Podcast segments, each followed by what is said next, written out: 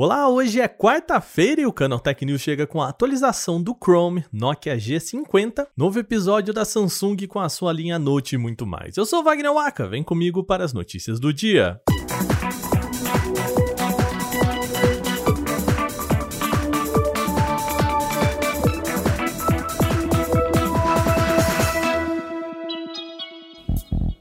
O nosso programa começa com novidades sobre o Chrome, o navegador do Google. A companhia lançou uma nova versão, a 94, que traz bastantes novidades, principalmente estéticas, no Android 12.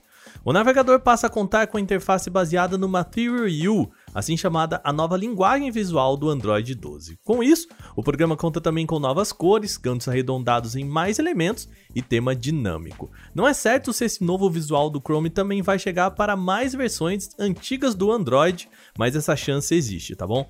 Outra importante mudança foi a adoção do protocolo apenas HTTPS a sigla é um padrão de segurança para proteger a privacidade dos usuários. Com o novo modo, o Chrome automaticamente verifica se o site acessado tem suporte ao protocolo mais seguro, e se tiver, vai optar por ele.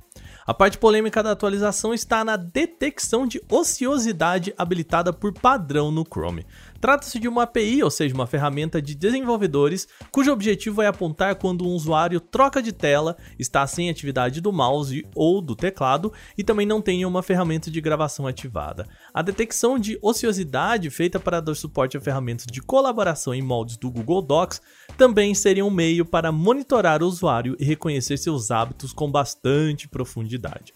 A atualização também tem uma série de novidades, tanto para Android quanto web do Chrome. Se você quiser saber mais novidades sobre a atualização, com todos os detalhes dessa versão, é só entrar em canaltech.com.br. Tem novo smartphone da Nokia no mercado. A HDM Global anunciou o um novo modelo de entrada chamado Nokia G50, com o objetivo de oferecer 5G mais barato. O novo smartphone da linha Nokia G chega com processador Snapdragon 480 5G e duas opções de configurações. Pode ser 4 GB de RAM e 64 de armazenamento interno ou uma versão mais poderosa de 6 GB com 128 de armazenamento interno. O dispositivo conta com tela de 6,82 polegadas em resolução HD, taxa de atualização tradicional de 60 Hz e leitor de digital na lateral. O Nokia G50 conta com um conjunto de três câmeras traseiras, composto por um sensor principal de 48 megapixels, um sensor de 5 megapixels para a lente ultra-wide e um de 2 megapixels para profundidade. A câmera frontal é de 8 megapixels megapixels. E o destaque que também é para bateria robusta de 5000 mAh. O Nokia G50 foi anunciado somente para o mercado europeu por enquanto, com preços a partir de 259 euros, cerca de R$ 1.400 na conversão, sem contar impostos. Ainda não há informações sobre o lançamento do produto aqui no Brasil. Há um tempo já, a gente vem falando aqui sobre o fim da linha Note da Samsung. A empresa ainda não oficializou se vai abandonar a ideia, mas algumas movimentações indicam isso. A última delas foi que a Samsung não registrou novas marcas para a linha. Bom, a nova possibilidade levantada pelo informante Ice Universe é de que a Samsung deva levar alguns recursos da linha Galaxy Note para a linha S, a sua principal topo de linha. Para isso, a marca precisaria oferecer suporte para S Pen em todos os dispositivos da série, já que atualmente apenas o Galaxy S21 Ultra funciona com a caneta. Vale lembrar que a compatibilidade com a S Pen não era o único recurso dos Galaxy Notes, eles também contavam com um acessório de fábrica e até tinham um compartimento para guardar a caneta. Para o informante, o que deve acontecer é que a Samsung lance pelo menos uma versão da linha S que seja um intermediário com os Notes. A expectativa é de que a Samsung apresente os novos modelos no início do ano que vem. O assunto agora é o Windows 11. A Microsoft pode liberar o mais recente sistema operacional também em aparelhos mais antigos que atualmente não cumprem os requisitos mínimos. No lançamento atual, o PC do usuário precisa passar por uma verificação de se tem um hardware compatível com o novo sistema. Só depois dessa confirmação é possível fazer a instalação do Windows 11 no aparelho. A mudança que a Microsoft quer fazer é permitir que até mesmo esses usuários com PC abaixo do mínimo e que não tenham essa confirmação também possam tentar instalar o Windows 11. O porém é que a companhia quer deixar claro que não se responsabiliza pelos problemas que podem ocorrer com os dispositivos. O que acontece se você tentar instalar um Windows 11 em um dispositivo sem suporte? Bom, a equipe do The Verge fez um experimento e recebeu o aviso que isenta a fabricante de eventuais danos ocorridos devido a problemas de compatibilidade.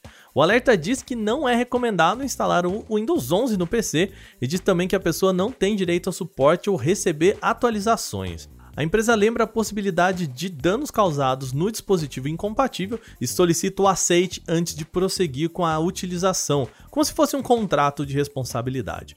Um dos motivos dessa mudança de postura pode ser por conta do aplicativo de verificação. Mesmo hardwares modernos e com plena capacidade de rodar o sistema operacional foram reprovados no teste e com isso não puderam fazer o upgrade. O app foi até removido, reformulado e até devolvido ao ar, mas ainda é falho e confuso. O YouTube está testando permitir downloads de vídeos no navegador para desktops, mas calma, hein? não é para baixar o arquivo no seu PC. Assim como funciona na Netflix, o sistema permite que você baixe um vídeo para assistir ao conteúdo offline, por exemplo, em uma viagem na qual você está sem sinal ou não quer gastar o seu plano de dados em um notebook. A novidade funciona nos moldes da opção que já existe nos apps para celular do YouTube, ou seja, não é possível extrair o arquivo ou fazer dele o que você bem entender, só dá para usar mesmo no aplicativo, no programa e no caso aqui no navegador, tá bom? Os testes foram descobertos por usuários na Índia e França, que contam com assinatura premium, indicando que deve ser necessário pagar para usar o recurso. A novidade ainda não apareceu aqui na redação do Canaltech, mas é bem possível que ela já esteja rolando aqui no Brasil também. O botão de download fica posicionado logo abaixo ali do título na barra de ferramentas, entre o botão compartilhar e salvar. Nas configurações é possível escolher em qual qualidade você quer fazer a transferência, por enquanto Full HD ao máximo, tá bom? E se você deseja excluir algum conteúdo. O recurso experimental vai ficar liberado somente até o dia 19 de outubro e depois ainda não está claro se ele será removido para ajustes ou expandido para assinantes do Premium do YouTube. Bom, essas foram as nossas notícias de hoje, mas antes a gente precisa sempre lembrar que estamos na reta final do prêmio IBEST. Mais uma vez, a gente precisa de vocês nessa reta final. É o seguinte, você precisa entrar em vote.premioibest.com.br e escolher o Canaltech para a categoria de tecnologia. Vocês ajudaram a gente a ficar no top 3 e agora a gente conta novamente com seu voto. Então, de novo, voto.premibest.com.br ou aqui no link da descrição deste podcast, tá bom? É só entrar lá e votar no Canaltech para a categoria de tecnologia. A gente conta com vocês. Este episódio foi roteirizado, editado e apresentado por mim, Wagner Waka, com a coordenação de Patrícia Gnipper. O programa também contou com reportagens de Igor Almenara, Victor Carvalho, Vinícius Mosquen e Alveni Lisboa. A revisão de áudio é da Mari Capetinga. Agora a gente vai ficando por aqui nesta quarta-feira. Uma boa noite. A gente volta amanhã com mais notícias. Até lá.